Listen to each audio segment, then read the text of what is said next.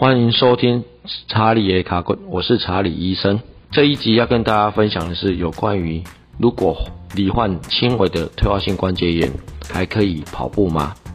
那主要是最近呢，有一个五十六岁女性呢，啊，来到我的诊间，她抱怨呢双膝的疼痛，那右边呢比左边的疼痛，那大约有一到两周的时间。那主要的是呢，这位女性呢，在平常的时候呢，她有跑步的习惯，那每次跑步的距离大约都是三公里。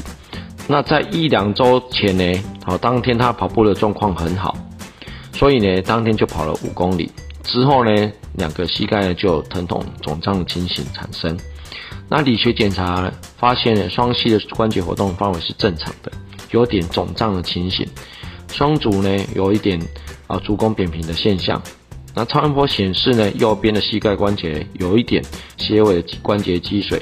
那 X 光显示呢，左边的膝盖呢已经有一点轻微的退化性关节炎，但是呢，右边的膝盖 X 光呢还没有关节炎的一个变化。所以呢，呃，这位女性呢，主要来呢是要问说啊，她这样的状况呢还可以跑步吗？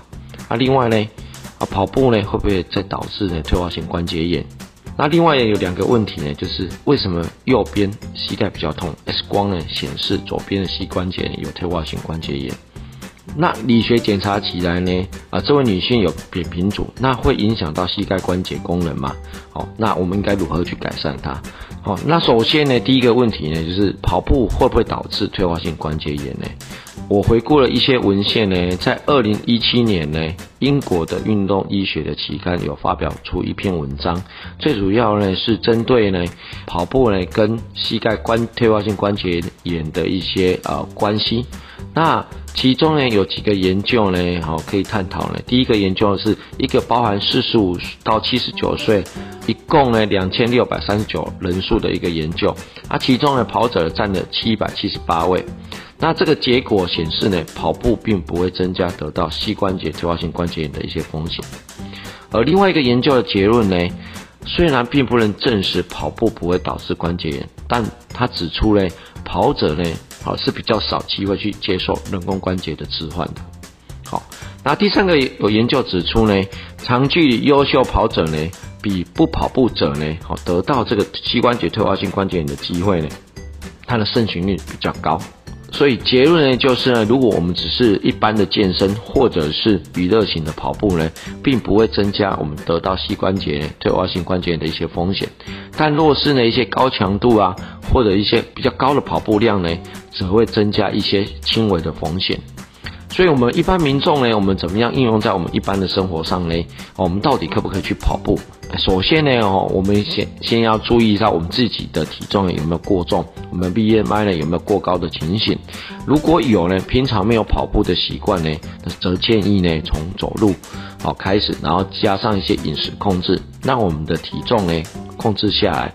然后我们的下肢的肌肉呢，慢慢的增强之后呢，再开始一些啊轻微的跑步。那采取的原则呢，就建议呢以循序渐进的方式哈，比较规律，然后一些缓慢的一些增加一些强度哈，来进行训练。这样子的跑步习惯呢，并不会增加一些得到我们膝关节退化性关节的一些风险。那这个五十六岁女性呢，为什么她右边膝盖比较疼痛，但是 X 光呢却显示呢左边膝盖有退化性关节炎？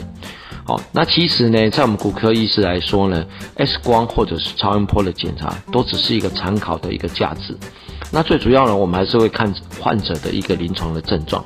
那这位女性呢，可能是在跑步的时候呢，她比较偏向用右脚，那所以右边的膝盖呢，在当初呢跑了五公里之后呢，就可能有点轻微发炎的情形，导致一些关节的积水。好，但是呢，X 光呢，在左边膝盖有退化性关节炎的表征。好，那左边的膝关节呢，在 X 光下呢，虽然没有退化性关节炎的表征，但是可能有一点轻微的变化了，哦，只是 X 光显现不出来。那最后的一个问题呢，是这个女性的扁平足呢，会不会影响到膝盖关节的一些功能呢？那其实呢，好，有一些扁平足的人呢。他的前足跟我们的小腿呢，都会有一些内转的状况。那这些内转的状况呢，就会导致呢，我们在走路啊，或者是跑步的时候，我们的膝关节内侧的关节面负重就会增加。那这个增加的情况呢，就会导致我们呢，在膝关节内侧关节的地方呢，就会有一些增加磨损的一个机会哦，所以会建议我们这个女性呢，哦，在鞋子的穿戴下上呢，哦，会穿戴一些有足弓的一个。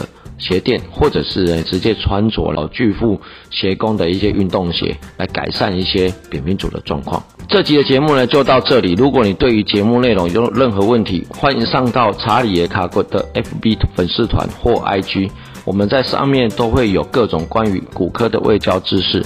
欢迎一起来关心自己跟家人的身体健康。如果你喜欢我的节目，欢迎你订阅节目并给我个评价。更重要的是，分享给身边的所有好朋友们。我是查理医生，我们下期节目再见。